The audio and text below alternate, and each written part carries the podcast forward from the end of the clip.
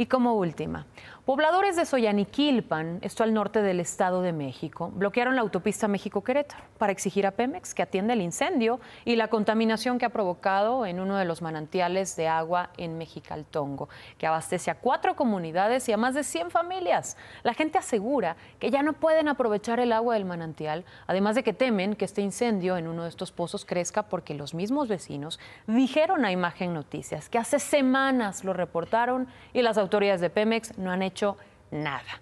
Hoy el bloqueo duró unas seis horas, más o menos a la altura de Gilotepec. Las filas rebasaban los 19 kilómetros, según informó Caminos y Puentes Federales, y amenazan con continuar hasta que no les resuelva Petróleos Mexicanos. Pues atentos a la información. Claudia, buenas noches. Buenas noches. Gracias.